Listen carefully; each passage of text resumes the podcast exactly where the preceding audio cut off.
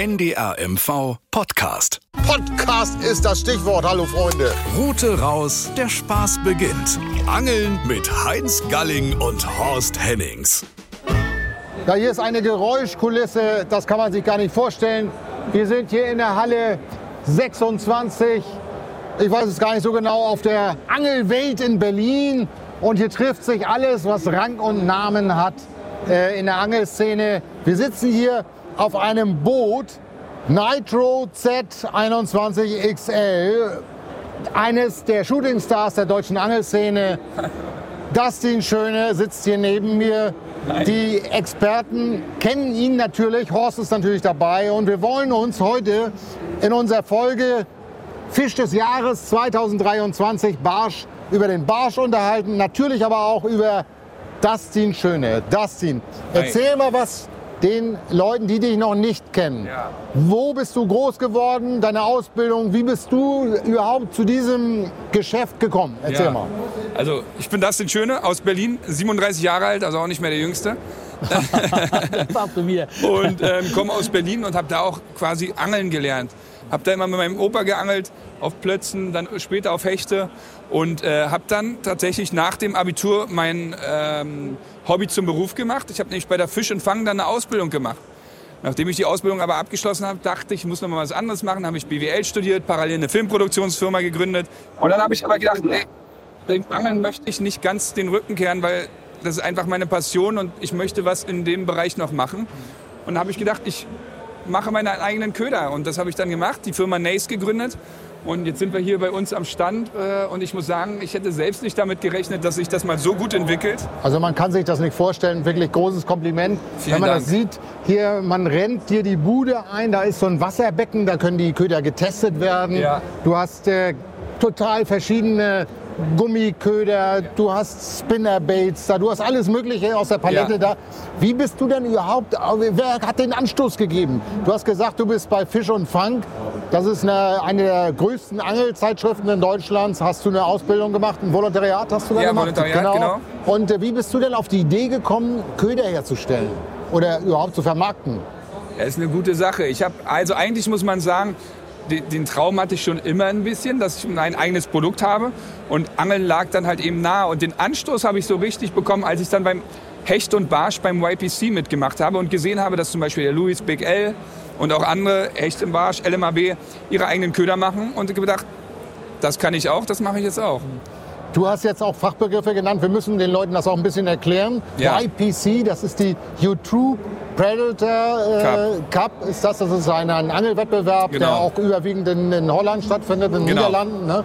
Wo die besten äh, Angler unterwegs sind. Ich habe manchmal den Eindruck, ich kenn, ja, bei uns in Schwerin, Jan Pusch, der, der angelt bei mir auf dem See vor der Haustür. Ich habe manchmal den Eindruck, das geht erst mal los mit dem Bootsrennen, wenn die so losstarten. ne? Das ist so ein bisschen. Ja. Und dann. Nein, nein. Ja, Das ja- unterscheidet sich ja. Der, Genau. also, guck mal, der Dustin hat ja seine Erfolge gemacht als Uferangler. Ja. Also das ist ja. bei YPC. Ne? Aber genau. Und äh, ich verfolge Dustin ja auch schon. Ich kenne ihn ja durch die Tätigkeit bei Fisch und Fang. Ja. Und ich meine, alles, was er anfasst, gelingt ihm. Es gibt eben so Sonny. Boys, du, die einfach das Glück haben, dass, das muss man ja sagen. alles, was du anfasst, gelingt dir ja irgendwie. Und du ne, beim Angeln, ich meine, du, äh, selbst wenn du am Gewässer Pech hast oder sowas, alles kannst du das ja immer noch drehen und du hast eine Band, eine Bandgemeinde, du kommst ja eben unheimlich gut an und das ist wohl dein größter Plus, würde ich sagen. Ja. Dein größter Plus. Immer, immer viel Glück, ich bin sehr dankbar dafür. Vielleicht gibt es da irgendjemanden, der, der da irgendwie die Hand drüber hält. Also ich habe das schon mal gesagt, weil ich kenne mir Dustin ja schon ewig lang und sowas alles. Also für mich ist Dustin, habe ich, sage ich auch jedem, der das hören will oder nicht, der Beckenbauer des Angelns. nee, also wirklich Dustin. Das, Das ist ein Kompliment. Das sind, äh, kommen wir noch mal zu deinen Anfängen hier. Wir haben ja selbst auch an der Spree geangelt, hier Kanzler Barsch gefangen. Ja. Äh, wir wollen ja so langsam zum Thema kommen, auch Barschangeln. Das ist der Ja. Fisch des Jahres äh, 2023 und es ist einer der, ja, der beliebtesten Sportfische in Deutschland. Ja. Überall ist es ein Fisch, der nicht gefährdet ist, ein Fisch, der sehr gut schmeckt. Der kann bis zum halben Meter groß werden. Ich glaube, dein größter war 52, hast Ja, du mir gesagt. genau. Gefangen in den Niederlanden. Ne? Ja. genau. Ähm, wie war das so, als du angefangen hast hier? Den ersten Fisch, die ersten Barsche, mit welchem Köder, welche Route hast du da genommen? Als ich klassisch, als ich auf Raubfische geangelt habe, war es eher der Hecht, den ich gefangen habe. Mit einem Maps, ne? mit einem Ja, Maps. tatsächlich. Fünfer Maps. Ne? Ja, und da, da ging dann auch mal Barsche rauf. Das ist so ein universeller Köder, den kann, damit kannst du alles fangen. Da fängst du Barsche, fängst du Hechte, da kannst du auch mal einen Zander drauf fangen. Ähm, also so habe ich eigentlich angefangen. Und hier im Umland, im Brückentiensee, Dabloer See, in Mecklenburg-Vorpommern oder bei meinen Großeltern bei den Seeloer Höhen. Ähm, Brücken-Chiemsee, das ist ja ganz spannend. Da ist ja diese, diese Liebe, diese Herzinsel drauf. Ja, ne? genau. Das ist ein ganz toller See. Haben wir noch nie geangelt. Vielleicht wäre das mal ein Gewässer, wo wir mal angeln sollten. Mit Dustin vielleicht, wenn er sich da auskennt. in dem See. Barschexperte, ne? Das ist auch Barschexperte. aber wenn ihr große Barsche fangen wollt, dann müssen wir woanders hingehen. Aber du kannst uns die garantieren, die großen Barsche? Ja, ich kann euch die ba großen Barsche garantieren, wenn wir äh, zur richtigen Zeit gehen. Also zur Ja. richtigen Was ist die richtige Zeit für Barschangeln? Also da in Holland, wo wir sind, geht es immer sehr gut. Aber wo es am besten geht für die ganz großen Barsche ist der März. Aha. Aber es geht auch im September ist auch sehr gut. Wir hatten jetzt, das kann man gar nicht erzählen, der Felix Weckesser und ich hatten drei Tage Angeln in Holland im September und haben zwölf Barsche über 50 gefangen in den. Ähm, Wahnsinn. Und dann noch, also das ist Aber im März ist der Barsch ja kurz vor dem Leichen eigentlich, ne? Ja, das ist kurz davor. Da sind die so richtig fett und fressen sich wahrscheinlich noch mal voll. Ja. Jetzt ist das so, was ich mache ja auch bei der, diese Fisch und Tank macht ja ihre Profiliga, die haben sich jetzt geändert und dann diese Barschliga habe ich als Schiedsrichter kommentiert und habe gleich am ersten Tag eine Wette verloren, ne, weil ich gesagt habe, also es gibt ja äh, ein Zentimeter einen Punkt, also wenn einer 200 Punkte schafft, der gewinnt. Also war für mich unvorstellbar, dass jemand mehr als fünf Barsche über 40 fängt. Hatten wir schon am ersten Tag hatte ich die Wette verloren. Also und das war eben im März Heinz in den Niederlanden. Genau. Wir müssen noch mal einen ganz kurzen Schlenker machen und den, den Zuhörern mal erklären, wo wir sitzen. Wir sitzen ja auf so einem Wahnsinnsboot. Ja. Ich habe ja das Schild hier gesehen, das kostet tatsächlich 96.800. Das ist ja Wahnsinn. Nackt, Nein, nackt. Nackt. Nackt, nackt und zerhackt. Das ist Dann ja kommt dann Wahnsinn. Nitro dazu. Z21. Ja, aber hier sind natürlich auch etwas günstigere Sachen zum Kaufen. Ja. Hier gibt es Köder, hier gibt es Ruden, hier gibt es Rollen, Ja. hier gibt es Zelte für Karpfenangler, hier gibt es alles Mögliche. Und da wollen wir doch mal auf diese Angelwelt in Berlin. Hier brummt es richtig, hier sind tausende äh, Besucher hier heute am Wochenende. Was ist denn so die Grundausstattung? Was braucht man so, wenn hier hier sind ganz viele junge Angler? Was braucht man so als junger Angler, wenn man hier so an der Spree beispielsweise einen Barsch angeln will? Als Raubfischangler. Ja. Ja, dann würde ich sagen, dann braucht man eine Route, eine Rolle, Schnur und einen Köder, der universell einsatzbar ist. Also den man tief fischen kann, den man höher fischen kann. Das heißt, ein Spin-Jig, damit ist als Einsteiger sehr, sehr viel äh, getan, weil du kannst ihn einfach einholen und fängst trotzdem Fisch. Du musst nicht besonders viel können. Wenn du ein bisschen versierter bist und die Barsche ein bisschen tiefer stehen, kannst du ihn runtersinken Okay. lassen, jiggen. Was willst du für eine Route? Wie Länge, lang ungefähr mal so Standardausrüstung? Also vom Zwei Ufer Meter würde ich- zehn so? Ja, nee, ich würde vom Ufer so zwischen 2,20 Meter und Okay. 2,60 Meter empfehlen. Was für eine Rolle? So 3000 Also ich würde zum Beispiel eine gute Einsteigerroute, die nicht exorbitant teuer ist, ist so eine Zodias von Shimano beispielsweise. Und ähm, eine Rolle würde ich dann eine zweieinhalbtausender äh, Rolle nehmen, auch eine Shimano Sustain oder Geflochtene so. Schnur eher? Geflochtene Schnur, aber wichtig, als Vorfach beim Barsch, Augenräuber, Fluorcarbon. langes Fluorcarbon, nicht zu dick. Kann natürlich passieren, dass auch mal ein Hecht das Dann, wegknallt. Ne? Also dann kann man noch mal als kleine Vorfachspitze ein ganz kurzes Niti-Vorfach machen. Das ist so knotbares Titan. Okay. Das würde ich dann so 10 cm lang machen, ganz Ja. dünnes. Äh, 25er und dann ist man auf jeden Fall auf der sicheren Und Seite. Gummifisch würdest du sagen, welche Längen sind das ungefähr so, die Schätze? Wenn man hier in Berlin angelt, Ja. weil hier in Berlin werden die Fische, muss man ja ganz ehrlich sagen, kann man Nicht nicht so mit groß. Holland vergleichen, dann würde ich sagen, so zwischen ja, 5 und 7 Zentimeter. Ja. Vielleicht sogar noch Wir haben ja kleiner. hier tatsächlich direkt vorm Kanzleramt mal einen richtig schönen Barsch gefangen und der war ja über 30, also ein 35er fast. Das ist schon außergewöhnlich für Berlin. Ne? Für Berlin ist es ein absolut außergewöhnlicher Fisch. Also wirklich, ähm, ich wohne ja an der Spree und gehe da ab und zu mal los. Ich habe da noch keinen 35er Barsch gefangen. Ja, also Hut da ab. kannst du mal sehen. Also das, gesagt, das Glück ist ja immer mit dem. Also, also wir, wir haben ja ganz klassisch gefickt. Wir hatten ja früher den Johannes Diddel dabei und der ist ja der Barschexperte. Der kennt sich aus. Der kennt sich aus. Was so, der macht ja auch diese modernen Barschangelarten. Während Heinz und ich ja mehr so oldschool sind. Also unser Hauptköder ist dann nach wie vor ein Spinner. Fängt auch. Ja, ja, also wir haben an dem Tag, weil die Barsche weiter draußen standen, da kam er mit seinem Ultraleitgerät gar nicht hin, war so wie das Ultrafeine. Und wir haben da mit dem Klassiker, was so mit so einem Maps 3 oder 4, Ja. haben wir da eben paar Barsche gefangen. Ich habe übrigens gerade heute Morgen einen Instagram-Post von Jörg Strelo gesehen. Der muss auf Fehmarn irgendwo sein, Meerforellen angeln. Und der hat tatsächlich mit einem kleinen Spinner eine Meerforelle gefangen. Ja. Ne? Also das ist der Wahnsinn, das, der gehört in jede Köderkiste rein. Genau. So ein Dreier, Dreier Maps, Vierer Maps, übt eine Druckwelle aus. Das ist ja der Unterschied zum, zum Gummifisch, der ja nicht diese Ja. Druckwelle ausübt. ne? Deswegen habe ich gesagt, für einen Einsteiger einen Spinjig nehmen, weil Ja, du hast die, du hast die äh, Kombination aus Gummifisch, den kannst du tief angeln, aber du hast auch ein Spinnerblatt hinten dran. Und ja, dein Beetrunner, ich meine, der ist ja äh, abgegangen wie Schmitz Katze, ne? Ja. nachdem du den da in, bei dieser YPC Predator vorgestellt hast. Das ist ja auch dein Lieblingsköder und damit hast du ja, Ja. auch richtig abgeräumt. Ja. Nicht? Und da siehst du mal, was du wie ein Köder, wie schnell der populär werden kann, was du, wenn eben sich die Erfolge einstellen. Ja, nicht? Und das man stimmt. den mit Überzeugung fischt. Denn das Wichtigste geht dir ja genauso, dass den, man muss Vertrauen in seinen Köder haben. Und nicht? das Das, ist ist ja es. das A und O. Nicht? Genau. Und wenn du den Köder nicht vertraust, dann, fängst du zu zweifeln an. Und äh, darum sage ich ja den jungen Leuten, was du, die sind ja oft erschlagen von der Auswahl an Ködern, die das gibt. Was du, aber so ein Spinnjäg, wie du sagst, also eben so dein Beetrunner oder ähnliche, ne, das ist ja eine Kombination äh, äh, aus äh, Seitenwelle und, und, und, Ja. und Druckwelle. Und das ist schon ein Köder, mit dem also praktisch jeder Angler auch erfolgreich sein Auf kann. jeden ne? Fall, ja, auf jeden Fall. Wir haben eben das Stichwort Instagram gesagt. Also Jörg Strelo, ich bin ja auch auf Instagram, habe nicht ganz so viele Follower, aber du, du hast glaube ich 100.000. Ne? Wie macht man sowas? Du gibst ja auch so ein bisschen was von deinem Privatleben preis. Ne? Ja, also Privatleben mache ich jetzt ein bisschen. Also unsere Tochter beispielsweise halten wir da komplett raus, aber ab und zu äh, das Privatleben, ja. Also wie macht man das? Ähm, durch unsere YouTube-Videos kriegen wir natürlich äh, viel äh, Follower dazu. Und natürlich, ich habe eine Freundin, die relativ bekannt ist, da fällt auch immer ein bisschen was ab. Die ist Fotomodel oder was macht war die? mal Fotomodel, Moderatorin, ähm, ja genau. Wie heißt sie, sag mal? ganz? Lena heißt sie. Lena, wo war die Moderatorin? Ja, Voice of Germany zum Beispiel, äh, Germany's Next Topmodel, Okay, ähm, genau. Naja. Lena mit Nachnamen? Ja, Gerke, äh, kannst du schon sagen. Kann man schon sagen. Kann man schon sagen. Ja, nein. Darum sage ich ja, Beckenbauer des Angelns sein. Nicht? Wir sind ja hier beim Radio, die Leute hören uns zu, die wollen ja auch mal, ne? Die wollen ja auch mal was, was hören. Horst, kennst du die Lena Gerger? Na, du. Hast du das immer gesehen Ich damals? kenn, ich kenn das. Voice of ja Germany, hast du gehört? Nein, also das ist eine so Sendung, die ich mir nicht ankenne. Ich aber auch ich wusste nicht. natürlich, dass Germany, äh, aber Germany's Justin eben dann eine nette Freundin kennengelernt hatte, dass sie mal hier Deutschlands Topmodell war. Oder, oder, das spricht sich natürlich in der Szene rum. Mensch, ne? Justin, vielleicht wäre das eine Programmidee, wird Germany's Next Top Fisherman oder so, das wäre doch mal. Ja, warum nicht? Das mit, mit Dieter Bohlen und so, oder Ja, in, der, ja. Dir in der Jury, das wäre doch mal eine schöne Sache. Naja, Vielleicht beißt der NDR ja an. Da. Wir haben ein bisschen jetzt, wir sind ein bisschen abgedriftet, macht aber nichts. Wir haben über die Ausrüstung geredet. Wollen wir ein bisschen noch mal über den Barsch reden, den Fisch des Jahres 2023. Der Barsch ist es, kommt ja aufs Gewässer drauf an, wo man ihn angelt. Ich zum Beispiel wohne am Schweriner See.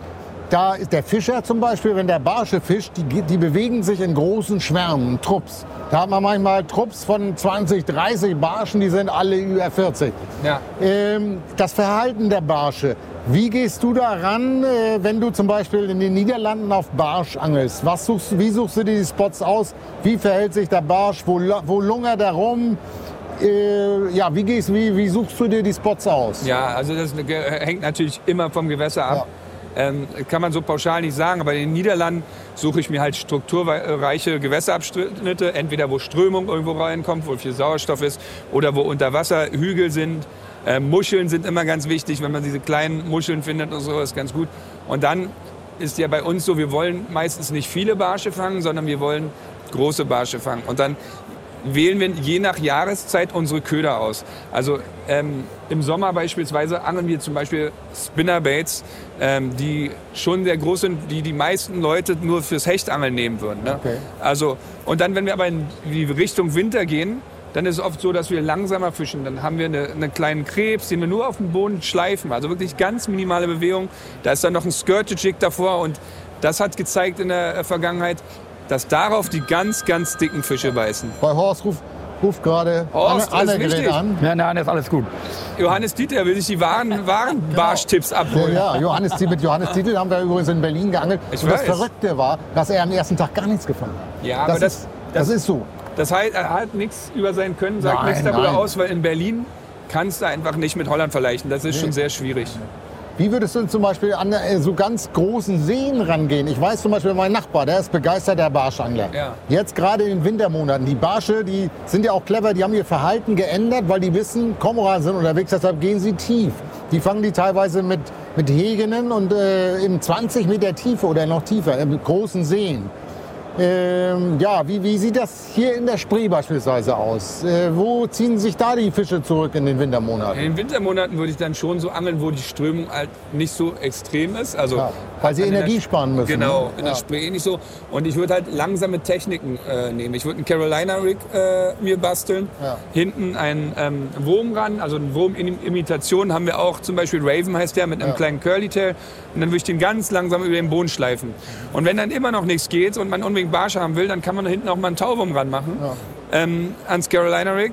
Da, wenn dann nichts geht, dann brauchst du nicht mehr angeln. Dann Nein, ist das ist vorbei. tatsächlich so. Ich habe das ja, ich mache ja der Schiedsrichter da bei der Profiliga und da beobachtest du ja die Angler und die erfolgreich haben, äh, erfolgreich sind, halt, die angeln in den Wintermonaten extrem langsam. Die führen den Köder stramm am Grund und relativ kleine, diese Kreaturköder oder weiß ich was alles, Barschimitationen und oder kleine Köder, weißt du, und die, haben dann auch den Erfolg, während alle anderen dann teilweise mal einen Zander oder einen Hecht fangen, weißt du, also es kommt schon darauf Ja. an, dass du dich der Jahreszeit anpasst und dann, wenn die Barsche kurz vor der Laichzeit sind, dann sind die eben wintermüde und träge und da musst du eben die Erfahrung haben, dass, wie du Dustin schon sagt, und in den Sommermonaten, du siehst ja selbst auf diesen ja, ähm, jetzt modernen Ködern, ob, das, ob die nun Spinnblade oder Shatterbait oder wie die heißen, da fängst du natürlich auch schon mal große Barsche drauf, ne? die dann auch, oder jetzt die Jickspinner, Ja. ne, die man einfach durchs Wasser leiert, das ist eigentlich auch ein Top-Barschköder. Ne? Absolut, absolut. So, Horst ist gerade das Handy hier aufs Boot, aufs teure Boot runtergefallen. Nein, ich habe den so Flugmodus schlimm. geschaltet. Aber du riechst, das Boot war letzte Woche noch im Turnier im Einsatz, deswegen riecht es auch hier vorne richtig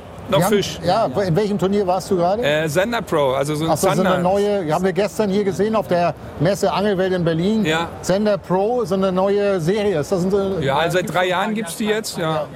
Die erste konnten wir sogar gewinnen. Okay. Ja, so, nun haben wir viel über Material, über Fischverhalten, über deine Entwicklung gesprochen. Nun wollen wir zum Schluss doch mal auf das Leckerste kommen. Hier auf der Messe ist ja auch der Stand hier der Deutsch, des Deutschen Angelfischerverbandes, Catch and Cook. Barsch, wie würdest du deinen Barsch, wenn du jetzt so einen, so einen Pfannenbarsch zubereitest, wie würdest du den am besten äh, machen? Das ist eine gute Frage. Ich würde ihn zubereiten lassen. Okay. Weil ich Von kann. deiner Frau wahrscheinlich. Nee, da bist du verrückt. Nee, Heinz. macht die kocht die gar nicht. Echt nicht? Dann, dann, nee. Nee Wir kommen nicht. gerne bei dir mal vorbei und kochen. Mit ja, Schürze. Also, ich wollte gerade sagen, das Beste wäre, wenn du vorbeikommst und den machst. Ja, mach ich. Aber wie würdest, wie isst du den Fisch am liebsten? Also, Barsch? ich mag es schon, wenn der im Filet ist und dann paniert von beiden Seiten. Ja. Das mag ich schon sehr gern. Okay. Also mit Pankow-Horst, ne? Also ich meine, der, der, der Barsch, äh, äh, ein, ein, ein 50er oder 40er Barsch Heinz in den Niederlanden, den würde man ja nie zubereiten. Nicht? Äh, Aber obwohl der Barsch ist ein sehr wohlschmeckender Fisch. Ja. Und man hat ja auch mal einen, der eben tief geschluckt hat und blutet. Und so, dann kann man ja auch mit gutem Gewissen bewerten. Und nach wie vor ist Absolut. dieses Fischfilet, äh, den zu filetieren, ist immer noch die sicherste Art, würde ich sagen. Absolut. Und ich muss auch sagen, ich finde es äh, gut, wenn man den Fisch, den man fängt, auch verwertet. Und so. Ich finde, das ist gar nichts. Es gibt ja so diese Hardcore-Catch-and-Releaser. Ähm, das ist total äh, daneben, finde ich. Man muss nicht alles mitnehmen, wie du schon meintest, aber ein Barsch zu essen ist halt super toll, super schmackhaft. Und ähm, ich nehme dir das Angebot an, dass ihr das mal für mich zubereitet. Das können wir gleich verbinden und dann sind wir schon am Ende mit, äh, mit vielleicht an dem Angebot, dass wir mal zusammen mal eine Sendung machen. Ob das Sehr jetzt gern. nächstes Jahr ist oder übernächstes, aber das machen wir mal zusammen. Kannst dir das Gewässer aussuchen, vielleicht ein, eins bei uns vielleicht oder vielleicht fahren wir auch in den Niederlanden. Brückentiensee wäre ein, ein schöner See, wo wir noch nie waren. Äh, Wenn wir also- Barsch angeln wollen, dann würde ich vom Brückentiensee abraten. Gibt's Okay. auch, ist aber schwer. Ähm, dann würde ich schon gern mit euch in die Niederlande fahren. Ja, Da, wir. kennst du dich aus. Ich meine, da hast du die größten Erfolge gehabt und da weiß man natürlich. Und das ist ja auch sehr wichtig, Hans, bei dieser ganzen Langerlei. Du brauchst ja auch natürlich ein Netzwerk und Leute, die dich irgendwie unterstützen und, und die Erfahrung haben. Und das sind es so lange in dem Angelzirkus. Da äh, kennt natürlich jeder und dann hat er, ja- kriegt man auch den einen oder anderen Tipp. Ja. Und was ohne Netzwerk, weißt du, selbst an den Niederlanden, weißt du, die, die Fische, das du weißt ja selber, es ist an Ja. den einen Tag läuft der Platz, der Platz und du weißt auch dieses Beißfenster bei den Fischen, das kannst du nie voraussehen. Ja, ja. Das musst du Genau. zur richtigen Zeit am richtigen Fleck und den richtigen Köder. Genau, so sieht es nämlich aus. Also vielen, vielen Dank. Ich Wir danke haben euch. viel gelernt hier von Dustin Schöne, dem Beckenbauer des Angelns, wie er auch so schön gesagt hat, hier auf der Angelwelt in Berlin. Und äh, ihr hört wieder rein, wenn es heißt, Horst. Ruder raus. Der Spaß beginnt. So sieht's Super. aus. Vielen Dank, Dustin. Sehr gern, danke euch. Route raus, der Spaß beginnt. Angeln mit Heinz Galling und Horst Hennings. Noch mehr Anglerspaß auf ndr.de-mv und in der ARD Audiothek.